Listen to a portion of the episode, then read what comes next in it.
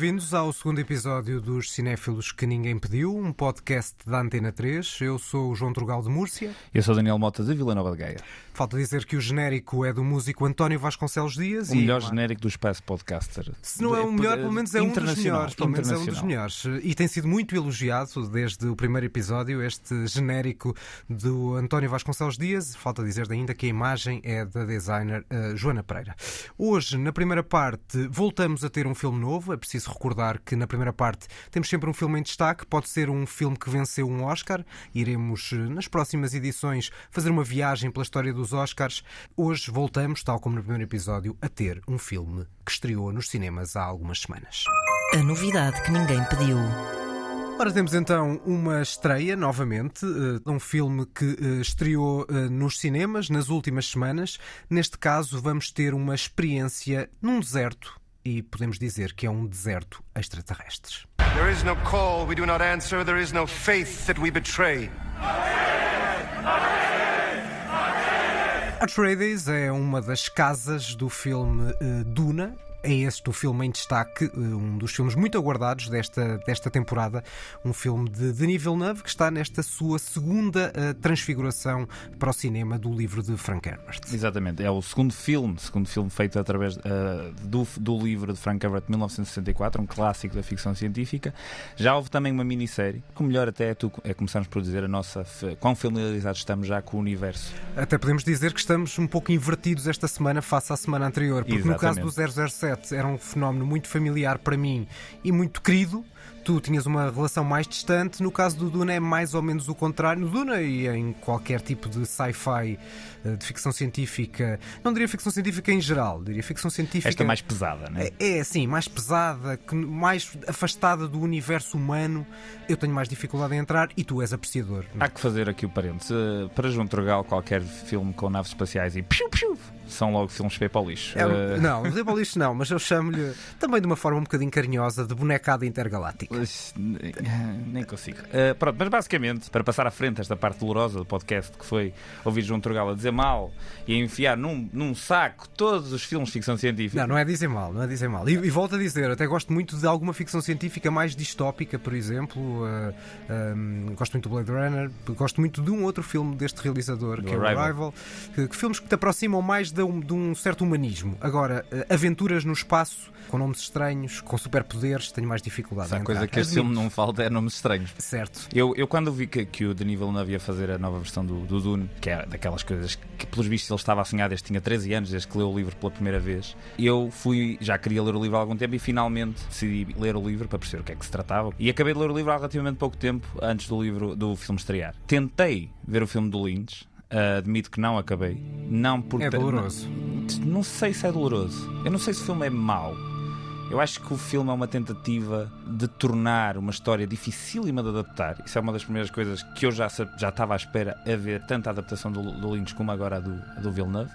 É uma história muito densa, com muitos termos, com muitas casas, com muitos pormenores, com imenso diálogo interior, com cenas passadas nos átomos das pessoas. Uhum. Há capítulos inteiros passados enfim, nas células das personagens. Uh, eu, quando estava a ler aquilo, pensei, isto é uma trip de todo tamanho, isto para adaptar a cinema é difícil, há imensos conceitos abstratos que, quando tornados concretos, correm o risco de se tornar foleiros. E, e, nós podemos imaginar que Lynch adaptou aquilo de uma forma razoavelmente freak à maneira dele, uh, mas não o fez. Eu vi aquele filme, já vi vários filmes do Lynch e, não teria grande percepção por ver aquele filme se não soubesse que aquele filme era do Lynch. Eu acho que até é o único filme da filmografia do Lynch que lhes foge completamente ao controle. É, exato, exato, a dada altura, o estúdio toma conta da, da realização, da produção de tudo e, e, tentam redirecionar uma coisa que o Lynch tinha criado, uma interpretação completamente lynchiana do que seria o Dune, e levaram para outro sítio. Talvez imaginássemos, porque o ator principal é Kyle MacLachlan, que dois anos mais tarde estava na Twin estaria Peaks. No, também estaria no Twin Peaks uns anos mais tarde, mas primeiro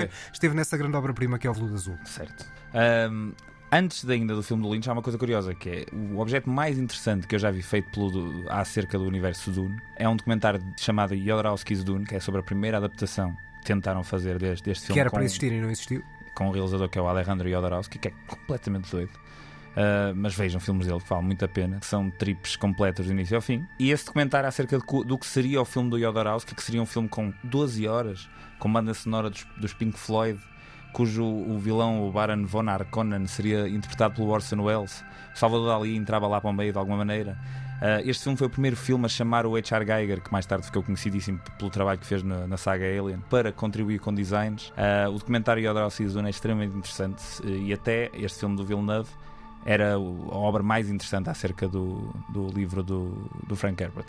Focando talvez mais nesta relação entre os dois filmes, o do Lynch e o de Villeneuve, a duração do filme, é preciso perceber que este Duna, eh, se formos, se não tivermos lido muito sobre o filme, não sabemos que na verdade nós não vamos ver o Duna, mas vamos ver o Duna parte 1. Exatamente. Ou seja, são duas horas e meia e apenas à partida eh, teremos aqui metade da história do, do livro e portanto só, só temos uma parte relativamente ao filme do David Lynch que aborda todo o Duna. Talvez por isso, eu notei muito mais no, no Duna do David Lynch uma incapacidade muito grande. É certo que eu, eh, como não tenho muita ligação com este universo da sci-fi, desligo com muita facilidade.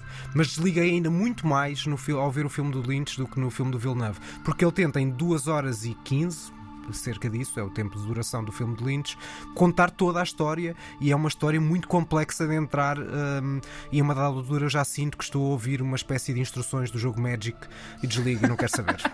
Sim, isto, isto, isto, isto, é filme para pa, pa, pa, geeks, não há, não há, não há enganos. Uh, o, o Villeneuve começou logo a premissa, apresentou logo a premissa aos estúdios de que ele só fazia isto se pudesse vir o filme em duas partes. Curiosamente, nunca o marketing tinha dito isso, até o próprio Villeneuve vir dizer que isto era apenas a parte 1, cuja parte 2 nem sequer estava aprovada para a produção. É, é curioso porque o filme chama-se Duna e logo no início tu vês os, os créditos e vês Duna parte 1. Sim, eu acho, tenho uma teoria, que eu acho que esta história do a segunda parte não está aprovada, etc. Eu acho que isto é uma nova de marketing, porque o último filme Talvez. do Villeneuve, o Blade Runner, não correu assim, não correu nada bem em termos de comerciais. Em termos comerciais. Aliás, quando ele é anunciado para fazer o Dune, logo um filme com novamente com um orçamento gigante e cheio de responsabilidade, ele próprio pensou: bem, o Blade Runner não acabou com a minha carreira, este filme pode acabar com a minha carreira, pelo menos como realizador de blockbusters gigantes. Mas vamos lá saber, porque tu é que és o fã, o que é que tu achaste efetivamente deste Duna do nível 9? É assim, eu estava a ver o filme e constantemente eu pensava: meu Deus, o Trugal vai achar isto tudo uma grandíssima chachada do início ao fim. Não é, é o caso, não é o caso. Pronto, olha, já está já, já, já, já te estou spoiler. a surpreender. O que é que eu achei? Eu estou um bocado em conflito em relação a este filme. Primeiro, eu acho que é, tecnicamente, é das obras mais inacreditáveis que eu já vi na minha vida. Seja na parte visual como na parte sonora. Há coisas que eu nunca vi, há coisas que eu nunca ouvi. O design sonoro é inacreditável. E a fotografia também já era no Blade Runner e volta a ser aqui. Exatamente. No entanto, eh, eu tive uma experiência curiosa. Eu estava a ver o filme e pensava constantemente: isto é uma história difícil, uma história quase intransponível. Mesmo para mim que li o livro, só ao fim de 200 páginas e tal, é que eu estava a sentir que estava a começar a perceber o que é que realmente uhum. estava a acontecer e todas as casas, todos aqueles conceitos. É difícil perceber, até porque há um conceito no, de base de uma especiaria, que é uma, uma substância não é sagrada, mas que dá, que é, é fundamental. É quase sobrenatural. Exatamente, sim. que é fundamental para a sobrevivência da, da espécie e não é Faz muito um bocadinho mais do que isso, não é bem uh, fundamental para a sobrevivência. O conceito é que a especiaria foi o que permitiu que a raça humana evoluísse para ter eh, capacidades mentais acima do que nós hoje reconhecemos como as capacidades mentais da raça humana. E por isso é que este planeta, o planeta onde se passa a maioria do, do enredo, o planeta de Arrakis, é extremamente valioso porque quase todo ele é, é, feito de areia e todo ele tem essa especiaria, que tem mesmo esse nome, é especiaria, é o melange que eles chamam no filme. Certo, e, e, as imagens, da, falavas há pouco de toda a parte estética, a parte da, da, da duna, da areia, é muito imponente e, e, acho que contrasta muito com as imagens do David Lynch. É certo que os tempos são outros uh, e, portanto, é sempre fazer uma, uma, ter uma noção de tempo da evolução que os efeitos especiais tiveram, mas havia alguns momentos em que no filme do Lynch as imagens na areia, que não eram tão significativas como neste filme, parecia uma espécie de um Photoshop mal feito. É um filme feito em estúdio. O filme do Lynch é um filme quase completamente feito em estúdio, em, como eles dizem, em backlots, em, em parques de estacionamento. E, uh, e, este não, este filme foi de facto a Abu Dhabi, foi à Jordânia para filmar várias cenas. Curiosamente, uma das cenas mais na minha opinião, impressionantes do filme, que é quando eles primeiro aterram no, no planeta da Arrakis. Essa cena é feita na Hungria, uma espécie de parque de estacionamento gigante, e eles montaram ali um cenário de deserto porque não conseguiam arranjar uma coisa daquelas na, no deserto real. Dito isto, eu estou um pouco sem saber ainda o que pensar exatamente deste filme, porque apesar de intelectualmente eu ter sido arrebatado pelo filme, eh, emocionalmente o filme deixa-me frio do início ao fim, coisa que, e talvez esse seja o problema de ler o livro e ter tido uma conexão com o livro antes, coisa que o livro não me deixou. Uh, o livro tem, pode ter e tem acesso ao diálogo interior das personagens, coisa que no filme é impossível.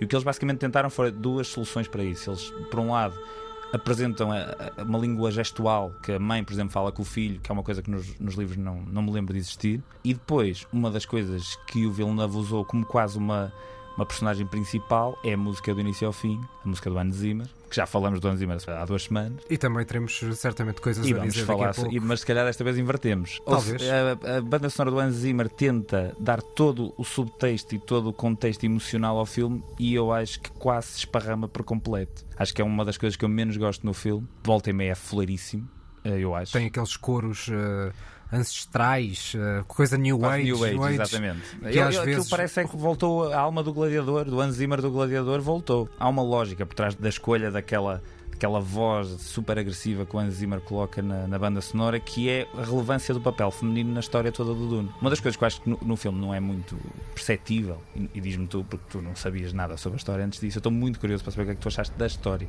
Uma das coisas que é, que é interessante no livro do Dune é que, apesar de ser um, uma história clássica da jornada do herói, do miúdo, que é o escolhido, a grande influência e o grande propulsor de todo, toda a história do Dune é a mãe dele. Uhum. É a pessoa mais relevante da história. E mais tarde é a personagem que no filme é interpretada pela Zendaya, que neste caso é quase uma espécie de. Figurante, não tem Figurante especial, especialíssima. Exatamente. Está sempre a aparecer. Essas são as duas personagens mais relevantes no, no livro. Portanto, o destaque dado ao, ao, lado feminino no livro é muito grande. E eu acho que no filme eles tentaram ir buscar isso na, na banda sonora mas isso também pode acontecer, esse destaque ser recuperado mais na segunda parte do É o que diz o Villeneuve. Filme, não é? Villeneuve diz que a segunda parte é toda, entre aspas, da Zendaya. Enfim, é um filme, vejam por favor, o filme vale muito a pena ver e no cinema, porque não dá para ter esta experiência em casa. Deixa-me só para voltando à história da, da, do Hans Zimmer. Eu não gostei da banda sonora, mas também não senti um incómodo como em outros casos. Mas talvez porque também não leva peito ver um 007 como ver este filme. Ou seja, okay. a minha expectativa era baixa, saí do filme sem que o filme tivesse dito grande coisa,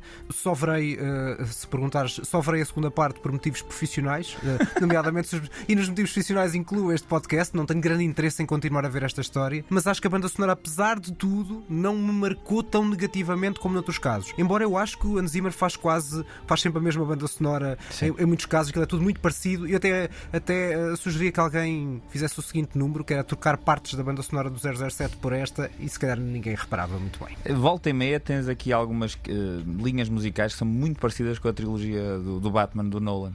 O Hans Zimmer entrou numa, num loop há alguns anos uh, em que ele consegue ser, na minha opinião, simultaneamente um dos compositores mais interessantes e inovadores. Porque, por exemplo, este filme tem recurso a, a sons na banda sonora que não existem. Ele criou-os especificamente para este filme e isso tem, tem o seu valor. Ao mesmo tempo, sou-me sempre a Zimmer, não, não que isso seja necessariamente uma coisa má, mas volta em meia há duas ou três linhas que aquilo é tudo igual. E tirou-me do filme. Sendo que não foi o suficiente para me estragar o filme o filme, para mim, falha não tanto nessa, nessa utilização da banda sonora, a meu ver, exagerada, mas mesmo porque não consegui uh, criar ligação emocional com o que estava a acontecer no ecrã. Mas é, João Turgal. Mas essa, ligação, essa ausência de ligação emocional eu, eu sou capaz de concordar. Embora okay. tendo a expectativa baixa, mas eu senti que há uma coisa boa que é levada longe demais. É um tipo de blockbuster se quisermos chamar-lhe assim, hum, com efeitos especiais muito, muito destacados, mas em nenhum momento eu sinto que os efeitos especiais e a fotografia engulam o filme, como acontece em outros casos. Isso é bom. Mas por outro lado, o filme torna-se tão marcado visualmente a uma dada altura que corre o risco de nos tirar a hipótese de desfrutar de algumas emoções. Eu não senti filme... rigorosamente nada com o filme. O filme é frio. É frio, exato. E também desse e a história, crítica... e, do, do ponto de vista de alguém que leu o livro, a história é muito intelectual, no sentido que é complicada. É uma história densa, política, mas não é uma história sem emoção. Por vezes eu estava a ler o livro e lembro-me de pensar: bem, isto é um melodrama, volta e meia, que não se aguenta. Certo. e eu adorei o livro, é um livro extraordinário. Eu acho que há bons momentos, o, o filme tem bons momentos em boas cenas onde se sente um pouco essa, essa carga. Há uma cena com as sensações da dor do, do, do Paul, do, da personagem interpretada por Timothy Chalamet. Acho que é uma grande cena de criação de tensão, mas também muito porque tem uma grande atriz que é Charlotte Rampling. The test is simple. Remove your hand from the box and you die. What's in the box? Pain.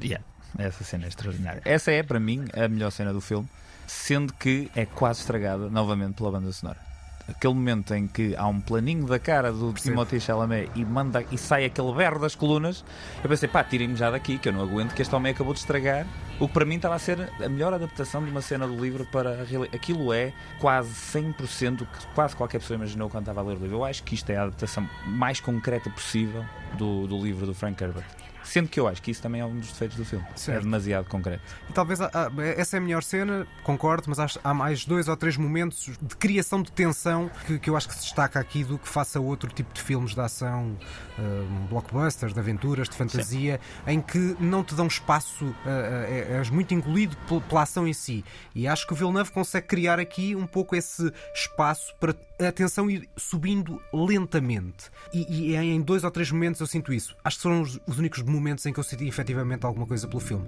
Mas também não senti nada de particularmente mal, o que já não é mal. Pronto, a questão aqui é, Turgal, tenta-me explicar, e, e não leves a mal este desafio, mas tenta-me explicar o que é que acontece neste filme. Ai, não me vou meter em linhas gerais. Ai, não me vou meter nisso. E atenção, tu dizes que eu estou a ver isto pela primeira vez, mas não estou, porque eu já vi o filme do Lynch, já vi esta primeira parte e é toda uma enorme confusão. A única coisa que se percebe de forma muito clara há os Arthreides, que são os bons, digamos assim, e há os Arconans, acho que é assim que se. Está certo, está certo, está certo. Boa, boa, boa. Que são, são os maus. Para além disso. Uh, Quem são os Charducar? Perceber todos esses nomes esquisitos. Lá está, porque quando começo a ouvir esses nomes esquisitos e a pensar. Isto, isto, claramente já não é para eu ouvir. Pois. Vou, vou tentando absorver a parte visual, quanto à história. Lá está, daí não me interessava muito perceber como é que isto continua. Uh, aliás, até porque já sei de alguma forma como é que a coisa acaba. Claro.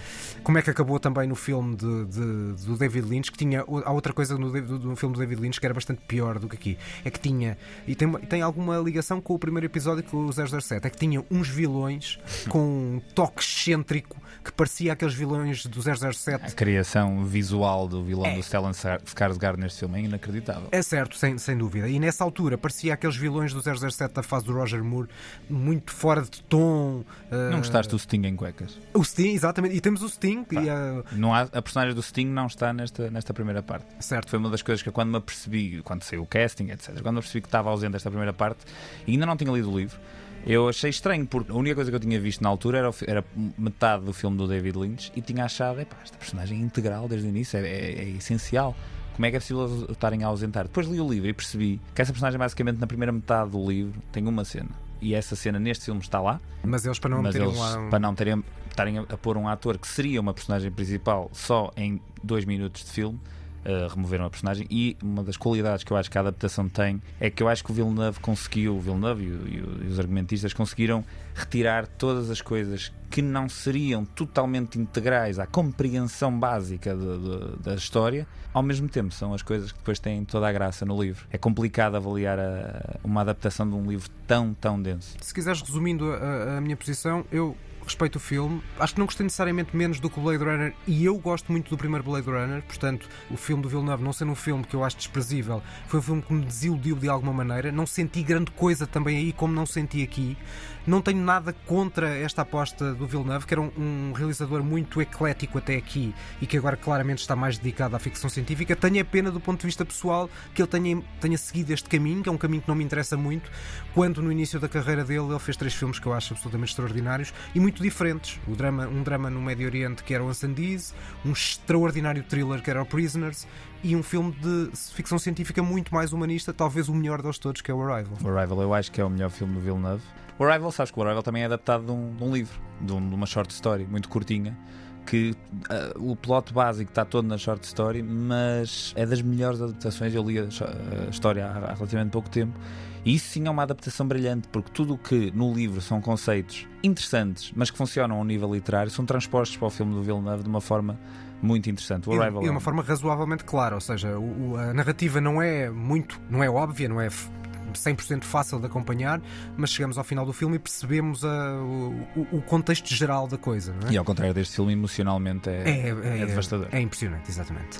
Também uh, ajuda, deixa-me só dizer, ter Johans Johansson, o ajuda, no entanto, no entanto a cena em que tu te emocionaste, o que estás a ouvir é Max Richter. No final do filme é todo com ah, a On the Nature of Daylight de Max mesmo. Richter, que é uma que peça é uma... inacreditável. E que já foi usada em diversos filmes. No e resulta sempre bem. E resulta sempre bem. Usem, não usem mais, porque está bom, mas o Max Richter é incrível e aquela peça então em particular. Se não, não viram o Arrival, se o Dune é o primeiro filme que estão a ver do Villeneuve e dizem, ah, este rapaz até faz umas coisas giras, vão ver o Arrival, que eu acho que é uma obra-prima da ficção científica recente. Vamos fechar esta parte. Não sei se queres acrescentar como fã de acrescentar aqui mais algumas coisas. Não, eu agora ia só falar de mais duas coisas que eu gostava de saber a tua opinião. A forma como a história é contada é muito episódica e eu acho que isso acaba por funcionar contra o filme. Há montes de cenas que são basicamente recortadas no meio de outras cenas. E isso normalmente seria uma construção uh, de sequência interessante. E neste filme eu acho que retira peso de montes de cenas que seriam ótimas. A edição é, uma, é um dos problemas que eu encontro no filme. Acho que volta e meia devia de ser mais linear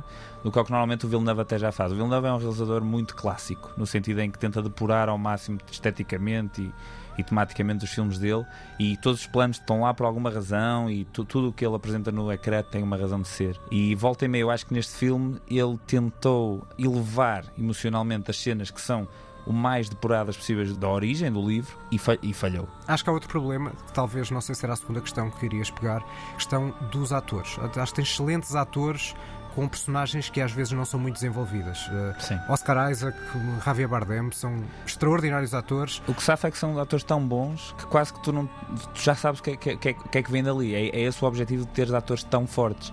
O Oscar Isaac é um excelente ator e ele aqui tem 10 falas, certo. provavelmente.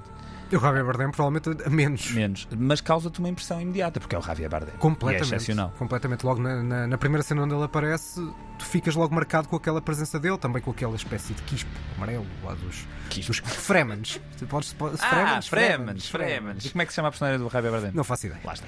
Uh, já não me recordo. Stilgar. Ah, isso é outra coisa. O glossário deste filme não é muito transponível. Gandalf ainda é uma coisa que uma pessoa consegue dizer. Agora, tenta, por favor, Trugal, lembrar qual é o nome que, que lhe dão ao, ao Paul Atreides quando se querem referir a ele como o Special One, né?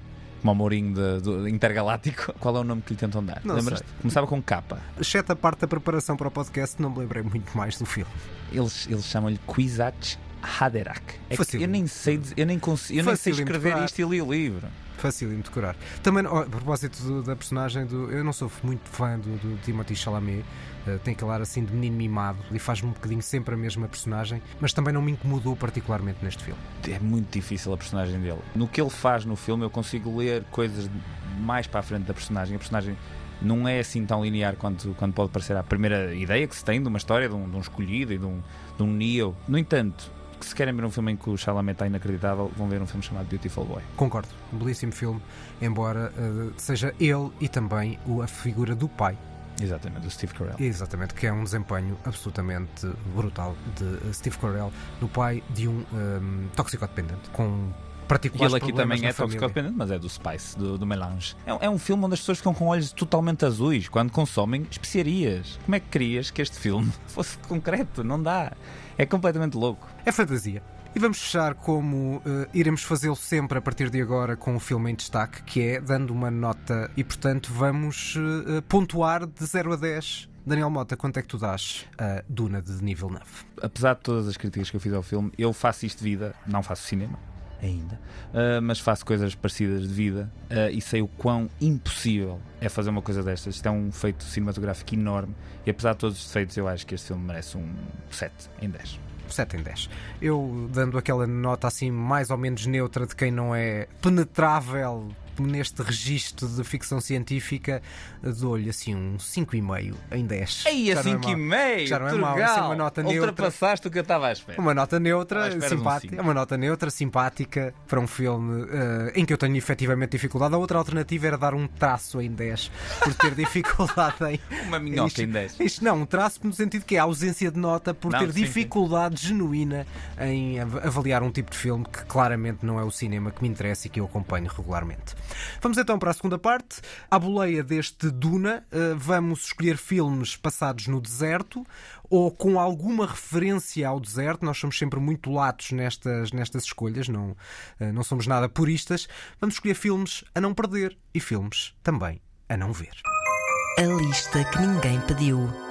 A lista que ninguém pediu é sempre a segunda parte dos nossos podcasts, os cinéfilos que ninguém pediu, e por isso vamos começar, vamos destacar filmes passados no deserto. Se não acompanharam o nosso primeiro episódio, a ideia é sempre fazer uma espécie de um desafio, um quiz, um quiz não só para todos vocês que nos ouvem, mas também entre nós. Passamos um pequenino certo de uma das nossas escolhas, vamos escolher cada um de nós dois filmes a não perder e depois um filme que nós achamos vá, uh, horrível, uh, um filme a não ver, e uh, desafiamos todos e nós próprios a adivinharem qual é que é o filme. Daniel Mota, a primeira escolha é tua. Queres que eu prefacie? Não sei se tu se quiseres. Isto se... é um dos melhores filmes de sempre. Apenas e só isso? Apenas só isto. Vamos a ver. Welcome home, Ethan.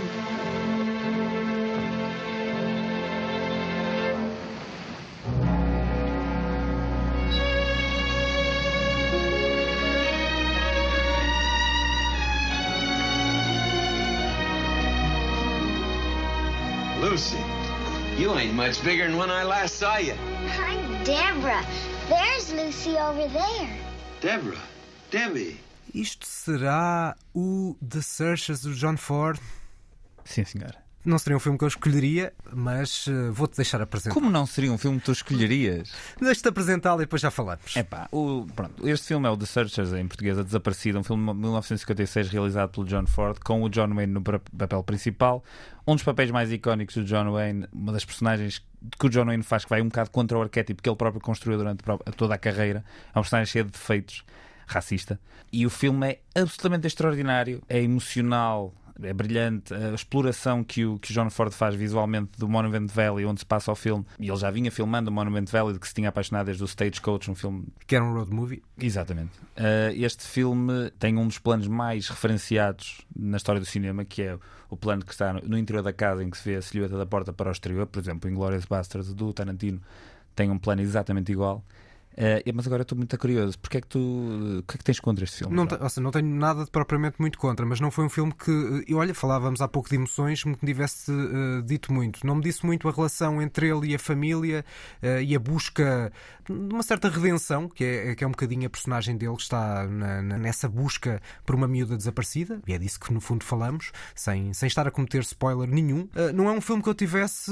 Não tenho nada de muito mal a dizer, apenas não me marcou particularmente e ia com uma expectativa elevadíssima pela referência que é uh, o, o, The Searchers de, uh, enquanto filme do, do, John Ford. Preferi, por exemplo, deste realizador As Vinhas da Ira. Uh, foi um filme que marcou, que marcou é mais. Acho que é um extraordinário livro do John Steinbeck e cuja adaptação para mim acho que resulta bastante bem.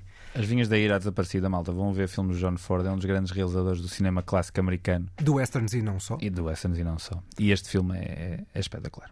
Vamos passar para a minha primeira escolha. Também vamos ouvir um clássico dos clássicos de filmes passados no deserto. Only two kinds of creature get fun in the desert: Bedouins and gods, and you're neither. Take it from me. For ordinary men, it's a burning, fiery furnace. No, Dryden. It's going to be fun. It is recognized that you have a funny sense of fun. E que tal? Esta cena acaba com o Peter O'Toole a soprar num fósforo e corta diretamente daí para um nascer de sol inacreditável. Isto é o Lawrence da Arábia. Grande do, cena. Do do David Lean. Ai meu Deus, de uma branca. Peter Dean, não, não, David Lean, claro que sim. Aliás, este é um dos filmes que o Villeneuve mais referenciou a fazer o próprio Dune. É verdade. E é o, e é o filme por excelência passado no deserto. Ainda hesitei em trazê-lo, até porque há uma característica: ele ganhou sete Oscars, ganhou o Oscar de melhor filme. Portanto, eu não vou estar a falar muito sobre ele, porque nós vamos ter tempo daqui talvez a 200 episódios, quando já chegarmos uh, ao início dos anos 60, para falar do Lawrence da enquanto vencedor do Oscar de, de melhor filme. Acho que há muita coisa uh, impactante do carisma do Peter O'Toole, que é uma personagem uh, muito imponente e muito peculiar, digamos assim, como um, um, um, herói aventureiro do deserto, um idealista cuja personagem vai ter muitas variações ao longo de, de todo o processo. A imponência das imagens, falavas há pouco da imponência das, da, da parte estética da fotografia, toda a sensibilidade dramática, toda a hipocrisia que está na origem, é quase uma lição de história em alguma forma sobre uma certa desconfiança árabe face ao mundo ocidental, com raízes ao longo da história, mas também neste caso específico na Primeira Guerra. É um belíssimo filme em todas as vertentes e neste caso acho que estamos de acordo. Eu tive a sorte de conseguir ver este filme no cinema já, vi no CCB, que há uns anos que houve uma, uma, uma sessão especial. Uma sessão especial. E, e, é filme para ver no maior ecrã que conseguirem encontrar. Uh, o arco da personagem, curiosamente, da personagem principal do, do Lawrence da Arábia é muito parecido com o arco da personagem do Paul Atreides, do Duna. E mais não digo. O Frank Herbert admitiu ter-se influenciado no, no livro que dá origem a este filme, que é o Seven Pillars of Wisdom, do T. Lawrence. Vamos seguir para a tua segunda escolha. Segundo filme a não perder, passado em zonas do deserto. E no caso, o certo que tu tens a apresentar-nos é este. Não sei se queres eh, introduzir de alguma maneira. Este é um dos melhores filmes de sempre. Ou seja, vais dizer isso este de todos é, os filmes. Pá, de facto, este, Bem, não disseste no 007. Este, não, não, não, nem, nem, nem, no próximo que nós vamos escolher. O Lawrence Arabia também é um dos melhores Aliás, é quase o filme por excelência. É um, é um cinema, é cinema puro. Uh, o filme que uh, vão ouvir agora é não só um dos melhores filmes de sempre, é provavelmente um dos melhores argumentos de sempre. They were in love with each other. The girl was very young, about 17 or 18, I guess. And the guy was quite a bit older. And he was kind of raggedy and wild. And she was very beautiful, you know? Pois não faço a mais pequena ideia que seja isto. Eu, eu podia ter posto a banda sonora deste filme. Talvez é ajudasse. Super conhecida, e, mas pensei que isso ia facilitar muito a vida. E então? A banda sonora é de um senhor que é o Ray Cooder. É o Paris, Texas? É o Paris, Texas. Ah, grande filme. Grande confere, filme. confere. Uh, é um clássico, é um filme de 1984 do Wim Wenders, é, é, um argumento inacreditável do Sam Shepard, recentemente falecido. Um filme sobre família, sobre perdoar, sobre esquecer, com uma performance central do Harry Dean Stanton impressionante, uma relação que ele estabelece com, com o filho durante o filme uma cena, duas cenas de, de, encontro dele com a sua ex-mulher interpretada pela Natasha Kinski que são geniais. Encontro que é um encontro separado. É um encontro de costas. Exatamente. Ele está de costas para ela. É, um, é uma obra-prima da simplicidade. Uh, e, de, e, de, sensibilidade. É um, é um filme genial. Se nunca viram, é uma escolha relativamente óbvia e chama-se Paris, Texas, porque passa numa cidade do Texas chamada Paris. Não é porque ele vai de Paris até Texas, como eu achava antes de ver o filme pela primeira vez. Uh, se nunca viram o filme, vejam uh, e, e, ouçam a banda sonora do Ray Cooder, que é impressionante. Tudo de acordo, vamos uh, seguir para a minha segunda escolha, em que agora saímos dos clássicos, saímos de todo o mundo anglo-saxónico para um filme bastante menos conhecido, mas que eu acho que é muito, muito interessante.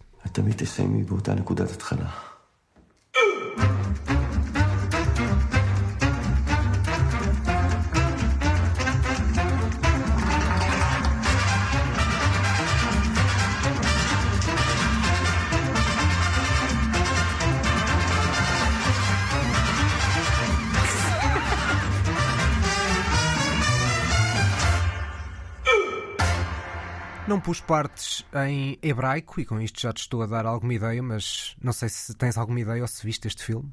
Pá, este, este musical não, por aqui nunca lá, nunca lá chegaria. Que filme é este? Então é porque não viste o filme, porque o excerto musical é o nome. Aliás, parece um filme, olhando para este excertozinho que, que eu pus, parece um filme ligeiro, digamos assim, ou razoavelmente bem disposto, e é tudo menos isso. O título do filme é o título da dança que estava aqui a, a, a ser ouvida, é o Foxtrot, um filme israelita, passado na, numa zona desértica, lá está, pensando num sentido lato, mas tem um camelo, que é uma personagem importante no, no, no filme. É um filme muito duro, é tudo, é o oposto do que estamos a pensar se ouvirmos esta lógica de dança, passado numa num checkpoint numa zona desértica, uh, algures entre, nos meandros de Israel, Palestina e afins.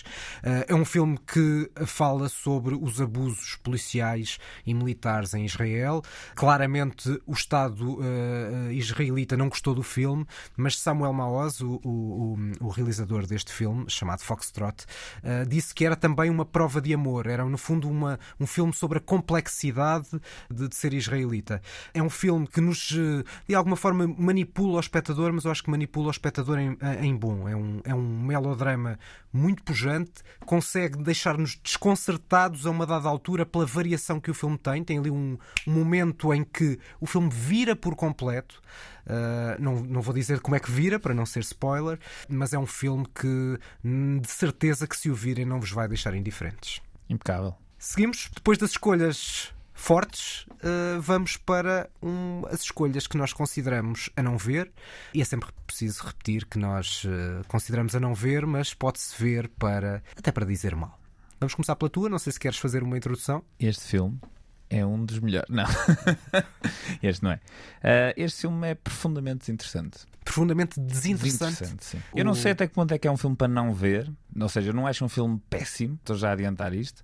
Só acho que é um filme completamente desnecessário. Filme chato. Desnecessário. Murdered in my bed by a baby-faced assassin! Assassin? Look, you've got it all wrong. I was kidnapped by a gang of thugs. The filthy swine. He's turned the whole crew against me. Who?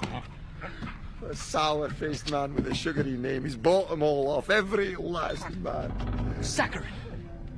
Nobody takes my ship.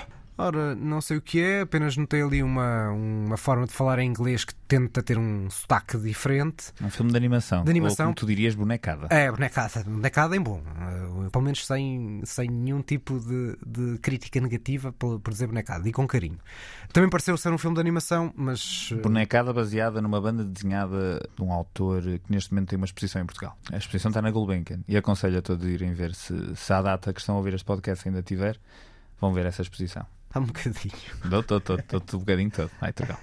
Enquanto o Turgal está a ter o seu bocadinho, eu vou-vos relatar um pouco do que está a acontecer. O Turgal está a tocar na cabeça de forma pensativa. Não, é que eu sei perfeitamente qual é que era a exposição na Gulbenkian e, portanto, nesta altura tu é completo. Ah! Ah! Já sei. Já sei. É o, o Tintim, o segredo do licórnio. Exatamente. Mas é incrível não ter, eu que adoro Tintim, não ter reconhecido aqui por bem tu as personagens. Tintim, por tu adoraste Tintim, é que acho que vais concordar comigo. Acho que vais concordar comigo que este filme é extremamente desnecessário. Uh, é uma experiência estética de animação do Spielberg, com o, na altura uma associação do Spielberg com o Peter Jackson, e a ideia era fazerem pelo menos dois filmes, sendo o primeiro realizado pelo Spielberg, que é este, e o segundo realizado pelo Peter Jackson, que até à data não existe. Foi um avanço gigante na, na tecnologia de, de, captura de movimentos e de, de, câmaras virtuais, etc. O lado técnico do filme é muito interessante. O filme é completamente esquecível. A, a ideia de que, que tu estás a passar de não acrescentar nada é um bocadinho o que eu senti. Ou seja, eu não, não acrescento aos livros, não acrescenta sequer à, à, à, série de animação que via, por exemplo, na RTP2 e que captava bem a essência dos livros. Aqui senti eh, a coisa é promada, não incomoda, não perturba, mas também não me diz muito nem acrescenta muito a todo o universo do Tintim e talvez não capta alguma daquelas sensibilidades que algumas das personagens, como o Capitão Haddock, têm os Dupont, ou seja, havia, eh, eh, havia ali uma, uma, umas subtilezas que eu também não senti que tivessem sido muito bem trabalhadas. Não é um filme que eu tenha nada contra e também, no fundo, é um bocadinho aquilo que tu achas, não é? Sim, eu não tenho nada contra. Eu acho que o filme só é desnecessário. Acho que não vale a pena. Malta, se querem as histórias de Tintin, vou ler os livros. Vejam, se calhar, essa, essa série de animação. Salvo está disponível no Netflix. Mas o filme, pronto, existe e é esquecível. E o Spielberg já nos, já nos brindou com tanto filme bom que não vale a pena. Está recheado de bons atores, está recheado de técnica incrível, mas filme é desnecessário e esquecível. Vamos para a minha escolha a não ver, e a minha escolha a não ver não é nada esquecível. É bastante incomodativa. Peço já desculpa aos, eh, a todos aqueles que nos ouvem por terem de ouvir um bocadinho deste, deste cheiro deste filme. Eu fiquei incomodado só de estar a preparar o, o, o filme. É um filme uh, da última década. Oh, e, vamos, uh, e vamos ver. Vamos ouvir um excerto deste filme sobre deserto que eu considero definitivamente a não ver. Oh, valha He looked right at me! He looked at your blood bag! He turned his head, he looked me straight in the eye! He was scanning the horizon!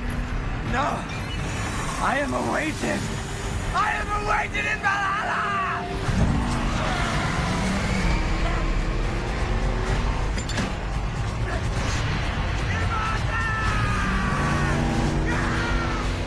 Daniel Mota, diz Eu nem sei por onde começar, João. Então. O que é que se passa? Então, tu estás a dizer às pessoas que estão a ter o prazer de ouvir este podcast que as pessoas se vão negar ao prazer de ver um dos melhores filmes de ação de todos os tempos. Uma experiência grotesca? Não, um dos melhores. Uma experiência grotesca é ouvir-te a dizer, a, a, a, falar do, do Mad Max Fury Road, que é esse o filme que estamos aqui a, a tratar, caso é não tenham Miller, percebido. O quarto filme de... A obra de arte do George Miller, de 2015, e tu estás a dizer que para as pessoas não verem. Certo. Eu vou deixar, vou deixar argumentar. Vou, vou argumentar. Ora bem, então, não tendo visto os anteriores e também não tendo grande interesse. Começa logo mal. De... Começa logo mal. não tendo grande interesse em vê-los, mas um, dia deste ainda hei de ver, ainda hei de ver algum daqueles com o Mel Gibson. Algum um... daqueles com o Mel Gibson. Mas porque são, valem todos Pá, a pena. O segundo é extraordinário. O primeiro é bastante bom.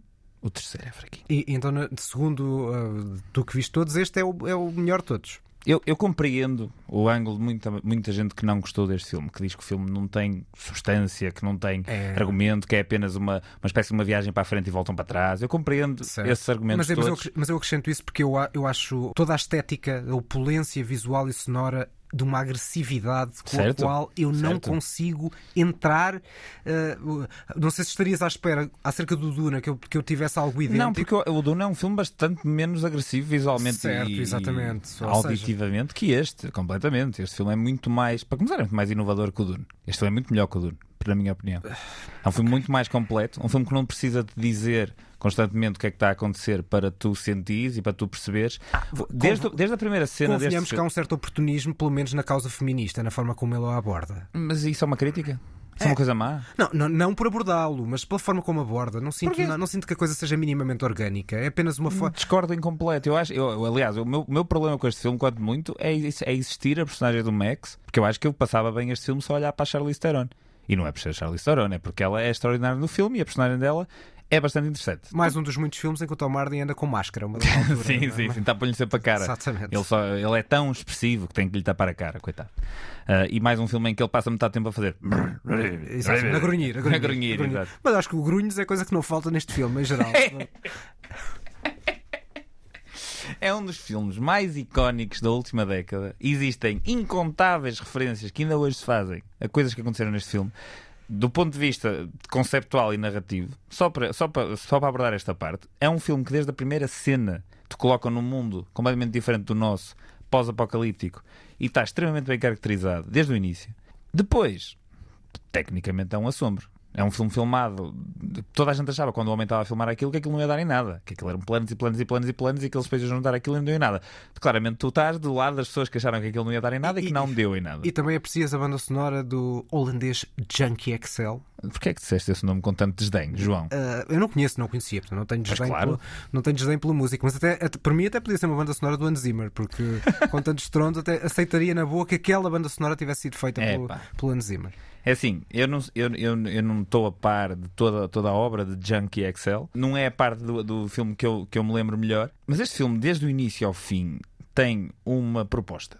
O filme tem uma proposta que é criar uma experiência de adrenalina pura. O filme não para, o filme não abranda, o filme não tem uh, momentos mortos uh, e nada contra filmes que têm momentos mortos, não é essa a questão. Mas não é o caso. Mas a proposta do filme é outra. A proposta do filme é criar um assalto aos sentidos a ti assaltou de tal maneira. No pior sentido. No pior tu sentido. só querias que acabasse. Certo. Uh, acho, um, acho um feito de realização soberbo, de edição soberbo. Uh, e é um dos filmes mais influentes dos últimos 10 anos no que toca a cinema de ação. É tão influente que a maior parte dos realizadores dizem ninguém, nenhum de nós conseguia fazer uma coisa daquelas. Isto é, um, isto é um filme que é bastante apreciado. Eu aí compreendo que eu possa ter esse, la, esse lado ao técnico, ver o técnico. filme, que é eu vejo isto e digo, porra, isto é mesmo difícil de fazer um bocadinho como eu senti no Dune, mas para mim este filme é bem mais difícil de fazer que o Dune. E não Entendeste só... bem, eu não estou, não, estou surpreendido como se consegue dizer tão bem num filme destes, mas. Mas de facto é verdade, eu, eu sinto que estou em mim na, na, no lado mais reduzido porque o filme foi muito aclamado. Sim, eu, eu, eu, eu acho, eu, eu, é assim, eu não, te, eu não te quero converter, até porque, ah, não, é até porque te conheço. Eh, este uh... era o tipo de filme que, se não fosse nomeado para o Oscar de melhor filme, e eu ao longo dos últimos 10 Oscars, 10 anos. 10 Oscars. 6. 10 Oscars. 10 nomeações. Nomeado para 10 Oscars, 10 Oscars ganhou 6. Ganhou 6 todos técnicos. E que... Não, não sem, ah, sem, desdém, sem, desdém, sem desdém. Era o tipo de filme que eu não iria ver se não tivesse sido nomeado para melhor filme, porque há, há 10 anos para cá que vejo sempre todos os filmes nomeados para melhor filme e não, não, não vou contar também uma história sobre este filme. Opa. Não sou capaz de. Uma coisa curiosa, que é eu, eu fui ver este filme e era, foi combinado com um grupo de amigos e acabou por só aparecer eu e uma, e uma, e uma rapariga. E eu não queria de forma alguma que aquele. Nada contra a rapariga, atenção, tenho um beijinho daqui. Uh, não, queria, não queria nada que aquilo fosse considerado um date. Mas depois pensei: o filme, é, é, um, o filme é um Mad Max. Quem é que vai achar que, é que, isto possa ser um date? Olá, é? querida, primeiro date Mad Max. Não, nunca aconteceu. há, há filmes piores para o primeiro date. Hein? Exatamente. E pronto, e é, e é o que tenho a dizer sobre o Mad Max. E tu vejam, já, vejam. já o vendeste? Não, não vejam. Ou melhor, vejam, vejam para poder ter uma experiência com, com o som uh, alto. grotesca. É, é, pá, aquilo que eu acho. É, volto ao início. A tua opinião é grotesca. Para, para terminar. Acabámos esta parte da lista a discordar, como acho que vamos fazer ao longo de muitos podcasts. Aquela primeira, aquela primeira edição foi uma exceção, diria. Acho que não vai acontecer muitas vezes. Vamos recapitular as escolhas. Quais foram as tuas escolhas de filmes a não perder? A não perder A Desaparecida de John Ford de 1956 e Paris, Texas de 1984 de Wim Wenders. As minhas escolhas são o Lawrence da Arábia de David Lean de 1962 e Foxtrot Foxtrot de Samuel Maoz de 2017. Já quanto ao filme a não ver, a tua escolha é As Aventuras de Tintin, 2011 realizado por Steven Spielberg. E a minha, também da última década, é Mad Max Estrada da Fúria de George Miller de 2015, para não ver ou para ver com olhos um... protegidos. protegidos, protegidos é que talvez seja a palavra certa. Fechamos então esta parte da lista, vamos para as notas finais, aquilo que nós chamamos. O Toca e Foge que ninguém pediu. O Toque Foz que ninguém pediu é o momento em que nós eh, lançamos pistas finais sobre coisas que estamos a ver e que não são destaque e que decidimos trazer para esta parte final do podcast. Primeiro tudo, Daniel Mata. Uh, esta semana vi o primeiro episódio da nova temporada do Succession, que está na HBO. Continua a ser extraordinária, é uma das melhores séries do momento e recomendo a todos. E também vi o Green Knight, o novo filme do David Lowry, com o Dev Patel no papel principal. Uh, e acho um filme muito interessante, visualmente extraordinário. Vejam. Relativamente a mim, eu queria só destacar as escolhas mais uh, polémicas transgressoras de dois dos três principais festivais. Em Cannes foi premiado este ano Titan, eh, em Berlim foi premiado o filme romeno Má Sorte no Sexo ou Porno Acidental, que é um título tão absurdo como o próprio filme é. Foram duas escolhas muito uh, arrojadas e que estrearam nos últimos meses em Portugal, eu vi os dois filmes. Um, o Titan, é um filme sobre a identidade, sobre a carência afetiva. Uh, o Titan é francês. O, o filme romeno Má Sorte no Sexo ou Porno Acidental é uma mistória de reflexões questões filosóficas dispersas, um dilema moral, uh, um certo oportunismo sobre a pandemia uh, em Bucareste. Uh, são dois filmes claramente fora da norma. Uh, resta saber se uh, são filmes que garantem qualidade ou são choque pelo choque. Eu, como não gostei de nenhum deles, os dois, acho que são de choque pelo choque, mas de qualquer das formas é sempre de salutar e nesse aspecto uh, aprecio, não com estes filmes, mas que haja uma vontade da, dos festivais de premiar, por exemplo, filmes de terror, filmes que não estão, que não são habitualmente premiáveis em grandes festivais e que possam ser uh, escolhas uh, imprevisíveis em, em, grandes festivais. O Má Sorte ganhou onde? O Má Sorte ganhou em Berlim. Ah, ok. E o Titano ganhou em Cannes. E pronto, é o fim deste um, Cinéfilos que ninguém pediu, segundo episódio passem pelas eh, redes sociais, Facebook e Instagram de, e ponham um like, um gosto na, nas página, na página dos cinéfilos que ninguém pediu, ou sigam-nos, se for no caso do, do, do Instagram. Uh, este podcast da Antena 3, uh, eh, que pode ser ouvido, certamente o estarão a ouvir nas plataformas digitais ou no RTP Play, um, e voltamos daqui a duas semanas, a não ser que algo de extraordinário aconteça na, na próxima semana. A ideia deste podcast é ser quinzenal. Até à próxima. Como diria Brad Pitt do Inglourious Basterds, a River Derty.